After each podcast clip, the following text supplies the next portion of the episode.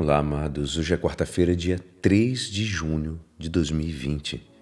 Estamos aí no tempo comum e hoje a nossa igreja nos convida a meditar, a orar juntos o Evangelho de São Marcos, capítulo 12, versículos 18 a 27.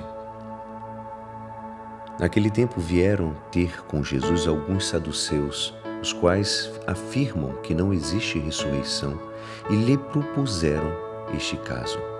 Mestre, Moisés deu-nos esta prescrição.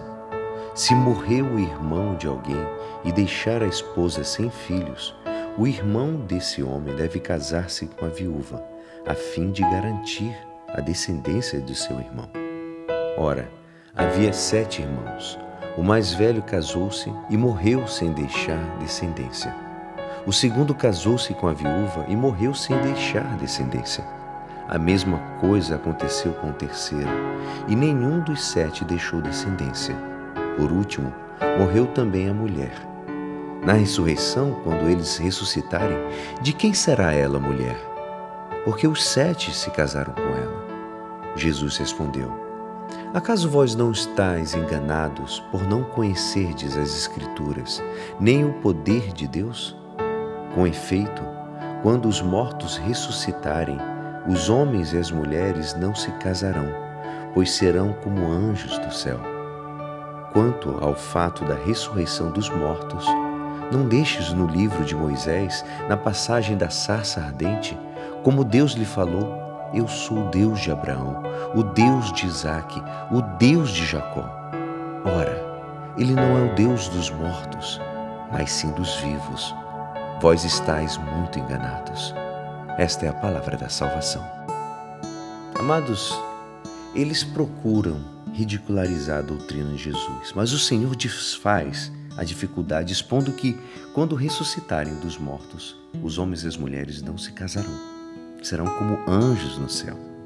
Assim, o nosso Senhor aproveita a circunstância para afirmar a existência da ressurreição. Citando o que Deus lhe disse a Moisés no episódio da sarça. Jesus lhes reprova quando estão errados, já que não entendem a Escritura nem o poder de Deus, ainda mais. Esta verdade já estava sido revelada no Antigo Testamento, em Isaías e etc. Santo Agostinho descrevia a vida como eterna e amorosa comunhão. Ele dizia assim: Não padecerás aí limites nem estreiteza ao possuir tudo. Terás tudo e teu irmão terá tudo também, porque vós, tu e ele, os convertereis em um só. E este único todo também terá aquele que os possua a ambos. Incrível isso, né?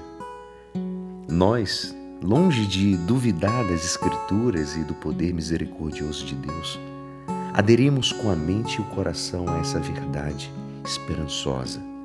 Gozamos de não ficar frustrados na nossa sede de vida, plena e eterna a qual é confirmada no mesmo Deus, em sua glória e felicidade. Diante deste convite divino, amados, fica-nos fomentar as nossas ânsias de ver a Deus, o nosso desejo de estar para sempre reinando junto a Ele. Quando pensamos na vida eterna, amados, torna-se necessário desligar-se da mentalidade terrena que calcula espaço, calcula tempo, cores, lugares, objetos, leis, relacionamentos, etc. A dimensão da vida eterna foge do nosso entendimento. Porém, ela existe e nos é apresentada. Porém, ela existe e Jesus nos apresenta com autoridade e segurança. Acreditemos com fé total. E é assim, esperançoso que esta palavra poderá te ajudar no dia de hoje que me despeço. Meu nome é Alisson Castro e até amanhã. Amém.